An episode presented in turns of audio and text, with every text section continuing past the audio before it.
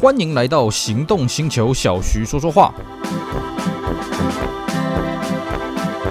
Hello，大家好，我是 Celsius，非常高兴呢，又在这边跟大家空中聊聊天。今天我们继续来跟各位聊一聊我们在二零一一年去日本半个月的自助行，到底看了什么有趣的汽车景点啊、呃？看到什么有趣的汽车事物？我们在此前的节目呢，跟各位从第一天聊到第十三天了啊。上一集我们讲到我们第十三天去了这个北陆地区的小松日本自动车博物馆，这个地方呢是日本目前为止最大的汽车博物馆啊，非常各位啊，非常值得各位一去啊。虽然它这个地方是荒郊野外，保证不虚此行，但是我建议各位啊，这个不要像我一样当天来回啊，这真的是很累。哎，建议各位呢在那边哎，可能温泉区啊住个一个晚上啊，泡个温泉啊，第二天再去烧杀掳掠一次啊。我现在都已经后悔，哎呀，当时没有在里面。多待一一阵子啊，这没有办法了，因为我从大阪过去的嘛。那么我在第十三天呢，这个结束了这个行程，回到大阪去住。这第十四天呢，啊、最后一个在日本的一整个白天了。最后一天的行程呢，我也安排的很紧锣密鼓啊。那我安排的什么行程呢？第十三天啊，这个结束的时候，我是住大阪。那么第十四天一大早呢，我就从大阪再搭这个新干线，嘣嘣嘣嘣嘣嘣啊，跑回去了我原本的出发地，也就是名古屋了啊。因为呢，我这一次的行程是从名古屋的中部国际机场飞飞到日本，那么最后呢，也要从这个中部国际机场离开日本的。所以呢，我最后一天呢，就回到了名古屋这个地方。那名古屋这一带呢，到底有什么？还有汽车相关的景点，我还没去过呢。有的。我们在此前跟各位讲过，我在名古屋已经去过了，哎，丰田会馆、丰田汽车生产线、丰田自动车博物馆、丰田产业纪念馆，还有高原书店。那其实呢，还有个地方跟汽车也是有关联的，不过跟丰田没有关联了啊。这地方叫什么呢？叫做冈崎 Okazaki。好，各位想到，哎，冈崎这个地方跟汽车有什么关联呢？嘣啊，一个大问号嘛，对不对？嘿嘿，其实啦啊，我必须这么讲啊，呃，我们今天我们台湾人在日本来讲算外国人嘛啊，不知道这个事情是很正常的。但是我告诉各位啊，其实冈崎当地人也不太清楚，哎，大家也是一问三不知。因为我要去的这个地点呢，我本来想说，哎呀，没关系嘛，我就搭个这个火车过去嘛，啊，搭个 JR 过去。那么下车了之后呢，啊，再去问当地人什么是什么，结果他们完全不知道。What do you talk about 啊？你在供三名小朋友啊，你在说什么？好了，我到底要去干什么呢？我要去三菱的博物馆。哎，各位想到，哎，三菱在冈崎吗？哎，没有错啊，三菱在冈崎有个生产线，而且呢，它的博物馆就放在冈崎这边了啊。那冈崎这个地方呢，其实对日本人来讲呢，大家都听过，为什么？因为它是德川家康的出生地了啊。呃，这个这个在日本的历史上算算是留了一笔啊。不过呢，很好笑是什么？哎，三菱为什么会在冈崎这边发迹呢？我也不是很清楚。更好笑是什么？好，我搭火车，嘣嘣嘣嘣嘣，搭到这冈崎火车站了。然后呢，我就问这个火车站里面的人，他们没有人知道啊啊，三菱在冈崎啊，哎，不知道啊，完全不知道。呃，这个这个伤伤脑筋啊，真的是一问三不知。我还问到派出所去了，他们还是不知道。哎呀，伤脑筋了啊！因为我想一想，对哦，因为三菱博物馆也不算是一个很知名的观光景点了啊，它不像是什么迪士尼乐园这个人人尽皆知嘛，对不对？后来没办法了，我只要问当地的恶势力啊，请当地的恶势力帮我上网去查一查，就他们帮我查到，哎呦呦呦呦，呃，的确的这个三菱的汽车博物馆呢是在冈崎这个地方。不过它并不是在冈崎火车站的附近啊，你必须要搭车搭到一个地方叫做什么？叫做北野传种了哦。当然这个船哦，这个字这个中呃中文是不是这样念？我不是很清楚了。反正总而言之了啊，要去搭到一个荒郊野外站了。然后这个站真的是个荒郊野外，为什么呢？哎，因为它的车站哦，它的车站是环绕着铁轨去盖的。怎么讲呢？就它的车站呢，就是铁轨的月台一下来之后，你要穿过整个铁路，就到外面的马路，就这样。啊，没了啊！然后呢，当然了，我就问这个售票口，哎，请问一下，你知道三菱汽车吗？他跟我讲，完全不知道。哦啊，没办法了，那我只好呢，因为当年呢，二零一一年，你说那时候什么手机的卫星导航啊，那个日本的手机都会啰嗦了，是不是？那我等于在那边也没有手机啊，那只好想办法啊，就凭着自己的一点印象啊，凭着自己的直觉，开始去闻，嗯，哪里有汽车的味道啊？开始往那个方向走过去了啊。那偏偏呢，我运气又超级不好。我们知道一个汽车生产的工厂啊，这面积非常的大嘛，对不对啊？然后呢，呃，可能有正门，可能有后门嘛，对不对？那我的运气又很差，虽然我的方向抓了没有错啊，但是呢，但是呢，我很不幸了，我绕了三分之二圈才找到它的大门。不过呢，我在那边闲晃了，也不是完全没有收获了啊。呃，我的收获就是什么呢？啊，首先第一个，哎，我在附近呢发现了一个很有趣的一个空地哦，它停了很多奇奇怪怪三菱的车子啊，一看就知道，哎，一定是三菱博物馆啊去搜刮来的车子。因为这些车子呢，不仅有日本当地的车子，还有很多是澳大利亚来的车子啊。我们此前跟各位讲过，全世界了啊，在这个三菱爆发这个严重的财务啊严重的这个瑕疵危机之前之后呢，哎，大概还有两个地方还是非常对三菱。相挺啊，一个叫澳洲，一个叫台湾啊。当然现在澳洲也不行啊，现在大概全世界只剩台湾还会挺三菱了啊。那么那个时候呢，澳洲的三菱对于三菱来讲是一个很重要的海外的基地，所以呢，大部分三菱车队都外销到这个澳洲。那他们也从澳洲拉了很多三菱回来，因为车牌还挂着这个澳洲澳洲的车牌啊。那么里面呢还有很好玩的东西啊，还有克莱斯勒。你会觉得说，哎，那为什么三菱会有克莱斯勒呢？各位，如果你对克莱斯勒有研究的话，你会发现哦，克莱斯勒其实在八零代后期的时候呢，它大量的去搭载这个三菱的引擎啊，包括什么这个二点五啦、三点零啦，啊，这都是三菱的引擎啊，啊，这个比这克莱斯勒自己自己的引擎好多了啊。虽然说它的马力输出也不是很大，但是呢，这边放的这个克莱斯倒不是那种八零代后期的克莱斯，是七零代左右的克莱斯。为什么呢？因为那个年代哦，克莱斯在啊这个日本的进口业务是由三菱来代理的啊，而且。因为这样子也就衍生出这个技术合作的关系了啊，所以呢，这些车子一看就知道哦，他们是一些这个奇奇怪怪的型号。那么可能整理完之后呢，就要放进这个博物馆里面了。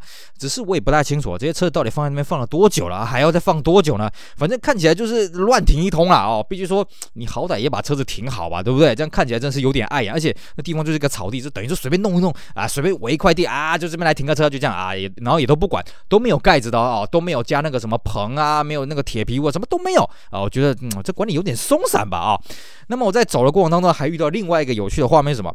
我还遇到那挂冲绳车牌的车在路上走啊，哎，不要怀疑啊，这个日本呢，你冲绳的车子你可以把它运到日本本土去开，当然你也可以从日本本土运车子到冲绳去开了啊，而且呢，日本这几年它的这个车检已经是全国连线了，所以呢，你冲绳的车子呢也可以在日本国内去验车了，你不用说啊，不是国内了，就是日本的本州地区去验车也都没有什么问题啊，差别在什么呢？你把车子大老远从冲绳运过来这边的，这个运费可是不便宜的啊！除了你挂一张冲绳车牌看起来比较帅、比较卡高以外呢，好像也没什么优点了啊！这个我也是搞不太懂，为什么这边会有冲绳的车在路上跑啊？那么我刚刚讲呢，我运气非常的差呢，这个三菱的工厂终于找到了，结果绕了这个大门那个围墙绕了三分之二圈啊！各位，我是用走的，真是走到死掉啊！啊，好不容易走到这个大门了，好了。那我们刚刚讲呢，我看到这个三菱在这个路边的这个停车场丢了一堆奇奇怪怪车子嘛，然后我就觉得说，有三菱这个这个公司怎么这样子，没有好好照顾这些车子呢？哎，等一下呢，我进到这个大门口了之后呢，我就发现我真是开了眼界了啊！这个三菱的，我只能说了，三菱这间公司的管理真是蛮松散的啊，因为他本来是说呢，他表定他必须要这个事先上去预约了啊，那我有去现场预约。啊，我有去预约说啊，我要参观博物馆什么的。很好笑是什么？他门口跟我讲，哎，没有查到这个预约的资料。我说啊，没有资料啊，怎么回事？他说啊，那没有关系啊，啊，那你就这个现场资料填一填啊，资料填一填啊。然后资料填一填呢，他也没有问我进去里面干什么，然后他就给我一些证件，比方说什么参观许可啦、摄影许可啦啊、哦。然后他就跟我叮咛说啊，这里面因为是生产工厂的关系呢，呃，所以呢，这个只有在这个博物馆里面可以拍照，还有室内的有一个展厅那边可以拍照啊，其他地方是不可以拍照的哦。啊，然后剩下的就请你自己参观，然后就叫我自己进去了。啊！我说大哥啊，不会吧？啊，第一个了哈，你信任我一个人在在里面乱跑乱逛，不会这个呃这个走走迷路啊，不会乱拍照啦，这是我感谢你信任我了啊、第二个是什么？哎，我哪知道什么是什么？他只跟我讲啊，大概就那个方向啊，博物馆那个方向啊，展示厅在那个方向，就这样啊，你自己走过去。呃，好吧，那也没办法了，那我就自己走过去了，想办法自己走过去了。好在了啊，我的方向感还算是不错呢。我有找到这个所谓的展示厅，也有找到这个所谓的这个博物馆了啊。那当然，因为时间宝贵，所以我展示厅我就没有先进去了，我就先去博物馆那边看了一下。那进了博物馆呢，哎，里面也是没有活人的啊，而且这个博物馆跟我这一趟在日本经过这么多博物馆啊，什么日产的座间事务所啦，这个丰田汽车博物馆啦，小熊自动车博物馆啦，完全不一样。为什么呢？这博物馆看起来真的是，哎，真的是让你有个时光机的感觉啊，时光倒流啊。用一句日文来形容叫什么？叫做“ show a who ”啊，我们翻译成中文叫什么？叫昭和风。它这个建筑哦，看起来就是昭和年代落成的。那么它的大厅呢，呃，就是博物馆的主厅呢，也是昭和年代这种装潢风格，就是那种呃深色的地毯啦，然后这个灯光忽明忽呃，不要说忽明忽暗了啊，这种轻钢架的天花板啦啊，然后挑高的这个落地窗啊，这个整个陈设全部就好像好像我来到四十年前，大概一九八零年代的这个日本的山岭了啊。然后更好玩的是什么呢？它里面呢也呃啊这么讲，它也没有什么好好的打扫了，没有说到那种窗明几净啊啊，不要说窗明几净啊，就让你觉得说这个到底像不像一个博物馆呢？简单的例子来说，我们在丰田汽车博物馆这边呢，有看到它的每一台车的下面都有个滴油盘啊，避免这个车子滴机油啊。在三菱这边呢是没有滴机油盘这个东西啊。那我本来想说，哎呀，是不是他们对他们的车子呢非常有自信啊？这个车子不会滴机油？结果发现，我错了啊，这个阿扁错了啊。它其实照样滴机油，就直接滴在地地毯上面去，然后他们也不清洗，所以你会看到这个地毯青一块紫一块的，哎呀，有没有搞错啊？然后呢，这个现场当然没有活人，它上面有写啊，这个如果有需要服务的话，请哎，如果要参观的话，请按个服务铃。好，我就按一下服务铃，叮咚。那叮咚了大概啊一段时间之后呢，后面忽然跑出一个穿着工作服的，就是那种生产线员工那种工作服的人出来说啊，欢迎光临啊，这个我们这个博物馆呢采取自助式参观了，然后他就后台那个拿了一些资料在啊，你就自便了啊，如果资料不够的话，这边还有一些啊，你自己参观，拜拜，砰，从他出现到他离开了大概三十秒钟。嗯，好吧，这个公司呢，非常的信任我们这些参观的来宾，呃，也罢啊，这算是也是开了眼界了了啊。那么我就呢自己去参观了啊。当然，这个既然是三菱的汽车博物馆，当然是从三菱最早的车子呢开始跟各位介绍起啊。那最早呢就是所谓的三菱的 A 型车了啊。那 A 型车呢，这个车子当然它展示出来的也是一个复制车，就跟这个什么头大的 AA 啦，或者说我们在这个 Hino 的博物馆、日野博物馆里面看到这什么 TG 啊 TG 车型啊，都是复制车啊。呃，据说也是。因为这个二战的关系呢，所以没有找到活体啊。但是呢，有别于其他这些车厂来讲，米兹比许 A 呢，它对于日本车子来说就非常重要，因为它是日本第一台量产的国产车了啊、那么它这个车子呢，这个的外观呢，呃，其实我也看不出什么特别了啊、就是因为反正那个年代车大概都长这样子啊、并且呢，啊、它旁边还摆了另外一台也是复制车，是一台叫做 P 叉三三的车子啊、它是一九一七年推出的啊、那号称是日本第一台量产的全时四轮驱动了啊、不过这台车子呢，也算是一个复制车了啊、哦。不过话说回来啊，我们之前跟各位讲过，这个小龙自动车博物馆有发呃有一台这个什么库洛嘎内这个四驱车啊，当时也是说什么这个世界上第一台这个量产的四驱车，哎，怎么这时候又一台 P 叉三三呢？呃，不懂啊，反正没关系了啊，这不重要。然后呢，再接着呢，还有另外一台车子呢，也是蛮有趣的哦，值得一提啊，叫做 Henry J。哇，好洋化的名字，对不对？Henry 追各位你看这个外形就知道，这绝对不是日本车。哎，没错，这是一台美国车。那么这台车怎么来的呢？就是啊、当时二战结束之后呢，日本的几个车商啊，他们要做车有两种做法。第一个像丰田一样啊，那就继续这个自己想办法，自己去这个逆向开发啊，自己去想办法啊，大陆话叫死磕。第一个方法是什么呢？哎，那我们直接引进这个西体中用啊啊，我们直接引进这个外外国的技术，像你上来就跟 Austin 合作，那以苏祖呢跟 Reno 合作，那么这个啊三菱呢就跟这个美国的 Harry J 这间公司合作了啊。那这个车子啊，呃，我不得不说，因为这个车子的这个资料非常的少，而且当年哦，三菱它跑去做这种美国大车是一件很奇怪的事情啊，因为这个在日本的市场很小，所以据说这个车好像才五百多台而已，非常少了。那有没有留下活体？我也很怀疑，因为他现场呢放了这台 Henry J 呢。不知道是不是当年三菱生产的了，我感觉不是了啊、哦。反正这个车子外形就是非常的美国车啊，就是五零代初级标准的美国车的车型了啊、哦。然后呢，旁边还摆了一台很有趣的车是什么？以苏族的 Human。好的。各位会觉得很好奇，哎，为什么三菱的博物馆摆了伊苏祖的车子，而且还是台轿车呢？我们这边跟各位讲一下哦，伊苏祖其实它是因为跟通用这间品牌啊，这间呃汽车集团合作之后呢，才把它这个乘用车的部门给收起来。伊苏祖这间品牌呢，它很早以前就做乘用车了啊、哦，甚至呢做到八零年代的时候，都还有自己独立开发自主的乘用车，是因为通用觉得说，哎呀，你干嘛来做这乘用车？你专心做你的巴士，专心做你的卡车就好了，乘用车收起来。所以九零年代的这个伊苏祖的乘用车呢，虽然还是有啊，但是都是这个 OEM 的，比方说这个 Honda Accord 的这个 Honda。Domani 的这个 OEM 嘛，换标车子啊，没什么意思了。那么，伊苏祖早年呢，他的确有做这个轿车，而且呢销量还不错。甚至当年啊，这个第一代的 Skyline 的 GTR 呢，还有跟伊苏祖的 Barrett GTR 哦，还两个打的这个难分难舍啊、哦。这个在这个赛车场上也好了，在市场上打的是非常的激烈啊、那你说为什么三菱要摆一台伊苏祖的车子呢？嘿嘿，它旁边也有说明哦。因为呢，当时这台车子的车身是由三菱重工来冲压的哦。事实上啊，当时二战结束之后呢，日本这种重工生产设备非常的贫瘠啊。不要说伊苏祖了，当时的你上了，当时的 Toyota 了哦，这个板件的冲压成型都是靠三菱的冲压设备来制造的啊、哦，所以这个博物馆里面就摆了一台伊苏祖 Human，告诉你说这个车体是三菱生产的，因为当时伊苏祖没有这些冲压设备了啊、哦。那除了这些车子以外呢，他还摆了什么？摆了摩托车啊。其实我也是到现场我才知道，哦，原来三菱以前有摆呃，因为以前有做摩托车啊、哦，然后呢还有一些脚踏车，当然这些都是在基本上都是在二战之后生产的了啊、哦。那这个车型我也不是很懂啊，我这这是。跟各位讲，我只了解四轮的车子啊，两轮的车子我真的是没做什么研究了啊。那除了两轮车子以外呢，诶，它还有摆什么呢？三菱的三轮车叫做米兹西马。为什么叫米兹西马呢？因为它的这个生产部门呢是三菱重工的水岛制造所啊，算是它一个分公司里面去制造的啊。那三菱的三轮车呢，其实当年的销量也没有很多，不像那个大发啦，像那马自达销量很多，所以这个车子非常的稀有。剩下呢就摆了一台这个三菱的 Jeep 啊，那三菱的 Jeep 呢，我们此前也跟各位稍微讲过，它是日本有史以来生产最久的车子啊。这个车子呢，顾名思义啊，三菱 Jeep，所以它就是威利斯 Jeep 啊。基本上在二战之后被美国占领的地方都会生产 Jeep 这个车子啊。那三菱呢，它生产这个 Jeep 生产多久呢？从一九五五年生产到一九九七年啊，不要怀疑啊，生产了三十几年。我相信这个这个记录也无人能破了。尤其呢，哎，现在日本的法规这么的严苛哦，你一台车要生产个二十几年，算是非常的不简单了啊。所以呢，这个三菱 Jeep 呢，我觉得也算是值得一看。了啊，那么除此之外呢，哎，这个里面呢，它当然也摆了一些什么引擎啦、赛车啦，啊，还有一些模型车啦，呃，行路雪茄盒、呃，奖杯 logo、开发资料，还有一些开发的模型了啊。这个展示间里面呢，基本上啊、也算是这个麻雀虽小五脏俱全了啊，可以看的东西还蛮多的啊。只是呢，我在里面这样转啊转啊，忽悠转啊转啊，这准备要离开的时候呢，哎，正好遇到一个有趣的事情，什么？哎，展间忽然有别人进来了。我想说，哎，难道是有这个别人要进来参观了？不是，正好呢。他们有一台展示车从外面进来了，不知道是借展回来还是去整修回来，不知道。那那台展示车小小一台，什么型号呢？我也是看不懂了，反正有点像当年的轻自动车这样的，非常小。于是呢，几个人这样七手八脚的用推的，哎，想必这个车是发不动了啊，用推的啊，然后把它推到定位。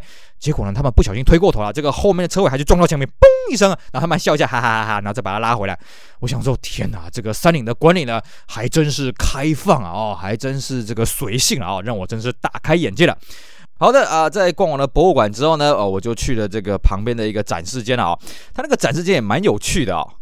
一般来说，应该是放所有的试售车嘛，对不对啊？让人家自由参观嘛。诶，他也不是说没有放试售车啦，不过他好像就放了一台而已，然后把所有试售车的行路放在那边。那那个展厅放了什么车子呢？它放的是一些概念车啦，哦，电动概念车为主了。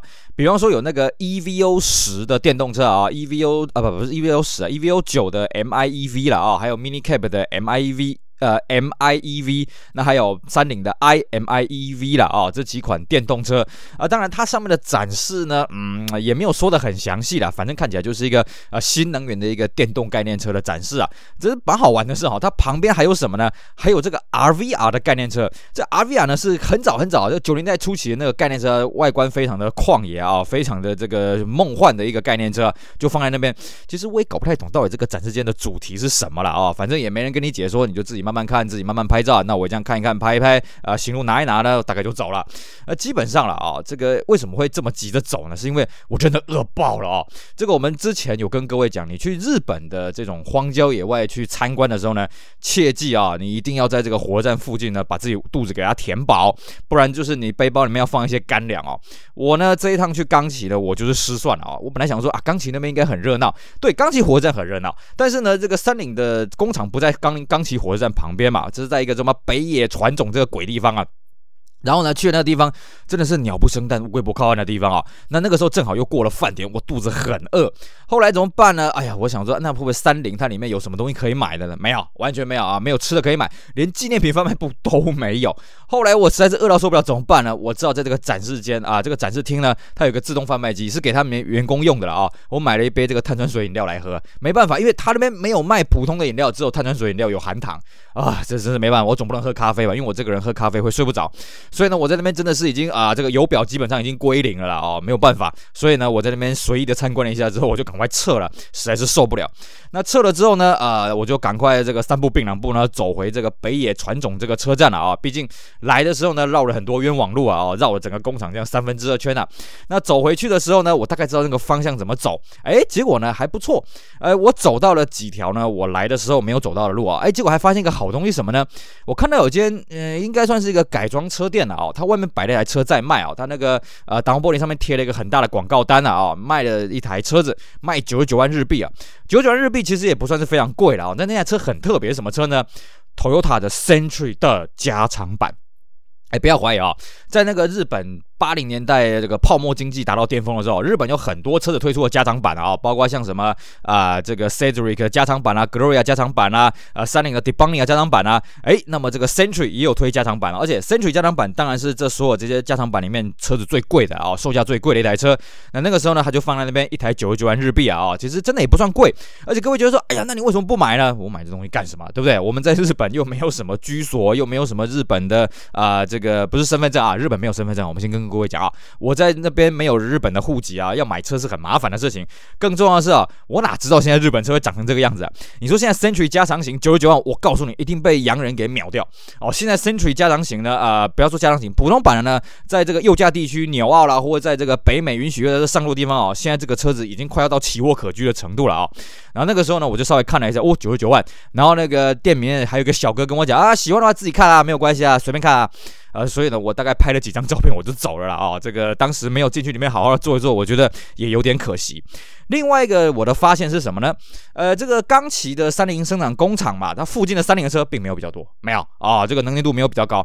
一般来说啦，都会有这种地区效应。比方说你在名古屋呢，你看到丰田会特别的多。当然你在日本各地看到丰田会比较多，但是在名古屋的能见度是特别特别的高啊。可是冈崎呢，不好意思，没有啊。你不会说因为冈崎生产工厂在那边呢，所以那附近三菱就特别多，没有，三菱还是非常的稀有啊。这个路上也不会这个多看到几台，这个算是相当的有意思了啊。好的，那么我结束了这个三菱的参观的行程之后呢，呃，我最后呢还是要到这个名古屋的高原书店了啊，也就是我们之前跟各位讲到专门在卖汽车行路、汽车书的这个书店呢，做最后的搜刮，把身上带来的日币全部给它花光光啊！这个出国观光，把钱花光，为国争光啊！啊，这个就再去那边把想买的行路全部把它搜刮完，搜刮完之后呢，回到饭店已经是晚上了啊，在外面简单吃个饭之后呢，呃，我就呢。把这个行李打包打包，当然了，因为这几天又累积了不少的这个行路资料啦，不少的这个汽车书籍，所以呢，我就把这些东西呢送去附近的邮局去邮寄啊。我们之前有跟各位讲过，日本的比较大的邮局呢都是二十小时的，哎，正好在我那附近呢有一间二十小时的邮局啊，非常的方便。但是各位会好奇啊，哎，那在日本呢，那你要寄东西总是要纸箱嘛？难道你去邮局买纸箱吗？当然不是。其实呢，在日本有个很方便的地方啊，你可以直接去便利商店跟他们要纸箱啊，他们会提供给你多余的纸箱啊，那。那你就记住有句话叫做“段ボール”啊啊，段ボールありますか？お愿いします啊，然后去便利商店呢，简简单单就凑到了我所需要的纸箱，然后呢，简单的把它打包了之后就送去邮局。那么二十四小时邮局非常方便。我记得我进去那个邮局的时候已经晚上十一点了啊。那么十一点呢，哎，还是有人在上班，还是有人在营业，只是这个速度比较慢一点，因为只剩下一个窗口而已。等到我寄完全部搞定了啊，已经回到饭店，已经凌晨两点了啊，就赶快倒下去睡大觉了，因为明天还要赶飞机呢。 好的，这是我们第十四天的行程。第十五天的行程呢，呃，我就安排了，就单纯去机场搭飞机啊，因为是比较早的飞机啊，啊，所以呢，啊，这个一早我就简单吃个饭，就赶快出发了啊，那么赶去这个名古屋中部国际机场。毕竟啊，日本的机场啊，大概除了羽田机场以外，都在荒郊野外了。比方说，像我们之前跟各位讲啊，你去日本最好不要飞成田，因为成田是在荒郊野外中的荒郊野外，而且成田不在东京，成田在千叶，所以你从成田呢到东京市区大概还有两个小时半，非常的远。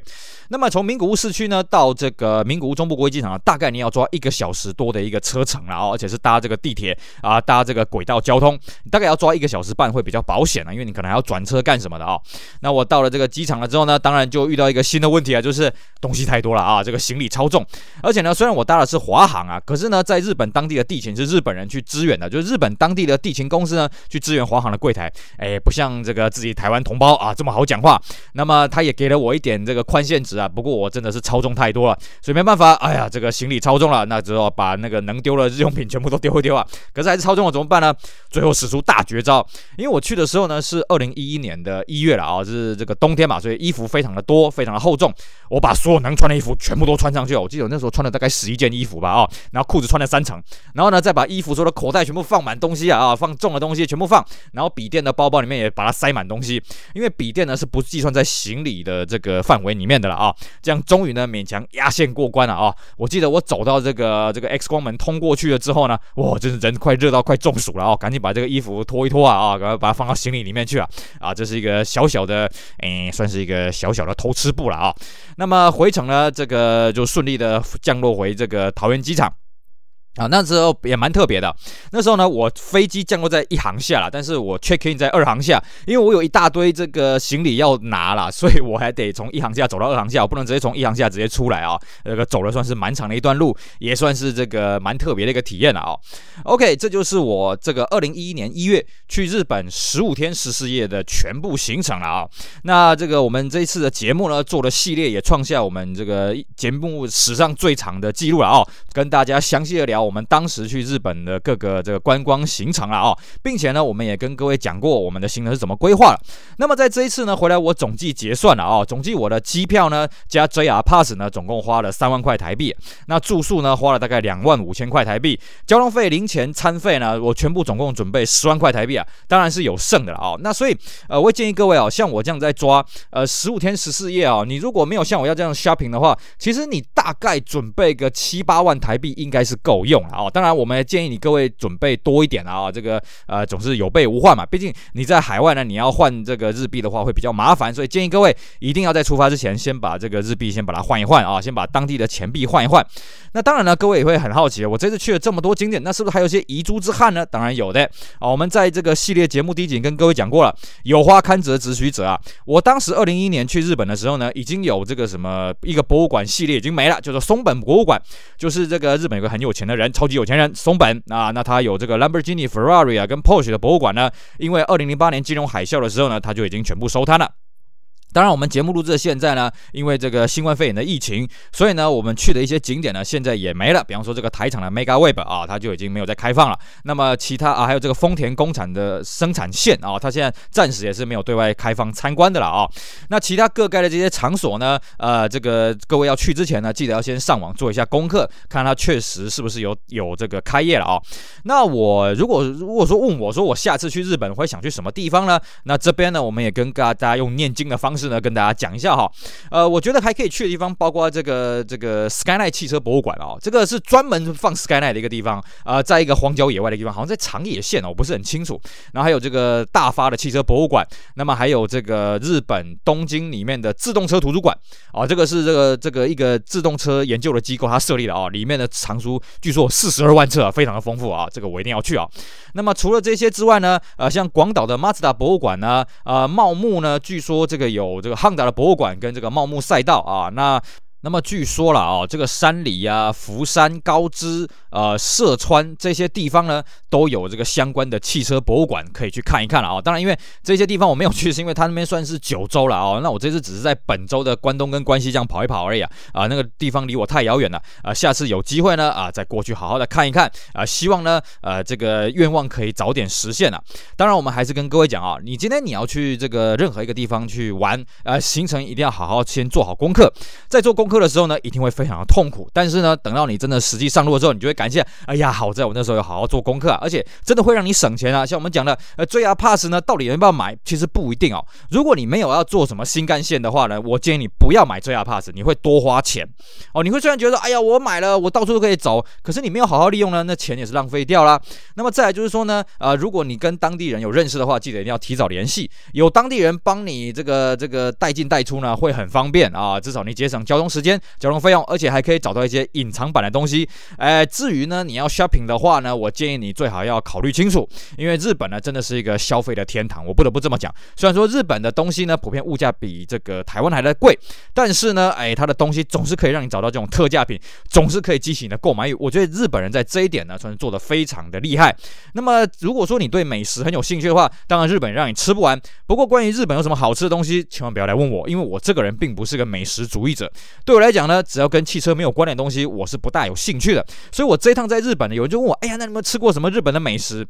如果真的要我讲，大概就是啊，有一次日本人请我去吃月岛的文字烧，大概就那个而已吧。可是那个也不算是非常的贵了啊，就是一个特色的餐饮而已。我真的没有在那边吃什么啊，这个日式的料理啊，什么鳗鱼饭啊，什么有名的拉面排队，完全都没有。对我而言呢，出门在外啊，就是一切从简，一切尽速啊，哦，速度越快越好，越方便越好，这个花费越低越好。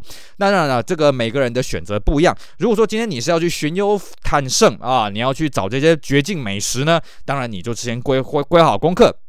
而且切记一点啊、日本的交通是不大方便的啊。你不要觉得说，哎呀，日本啊，好多留学生怎么在日本买车啊？这个浪费钱呢、其实日本只有在都市里面的交通比较发达，在郊区的交通呢，其实你说有公车站，对啊，那可能一一一天就一班而已啊。所以呢，你如果要去郊区一些地方的时候，你要规划好你自己的出行工具。当然，要不要租车呢？我们之前跟各位讨论过很多次，请你注意一下啊，这个日本是这个左驾啊，这个右驾靠左行，跟我们一般这个左驾靠右行的这种方式不大一样。你一个转弯之后，你会不会变成逆向啊。还有就是下雪的时候千万不要租车，因为我们在这种南方地区出去的啊，你没有开过这种冰雪的天气的时候，一旦遇到冰雪天气，你会非常的危险啊，你会非常的累，压力会非常大，就容易发生事故了啊。所以呢，总而言之，还是跟各位讲老话一句了。要出去玩呢，既然是要花钱、要花时间的，那就再多花一些心思来好好规划你的行程。最好是提早一个月、两个月就开始规划行程了，这样子你玩的才不会这么的扫兴，才可以玩的尽兴。最后呢，这个希望大家都喜欢我们这一次推出的这一整个系列节目，也祝福大家呢以后出国玩呢都可以玩的非常尽兴啊，就可以收获满满。当然也非常欢迎各位来跟我们分享啊，你之前出国去过什么有趣的汽车景点啊，发生什么有趣的事情了。好的，以上呢非常感谢各位收听，非常感谢各位收听今天的节目以及我们整个系列节目，也希望大家支持我们其他精彩的节目内容。我是 Celsius，我们下回再聊喽，拜拜。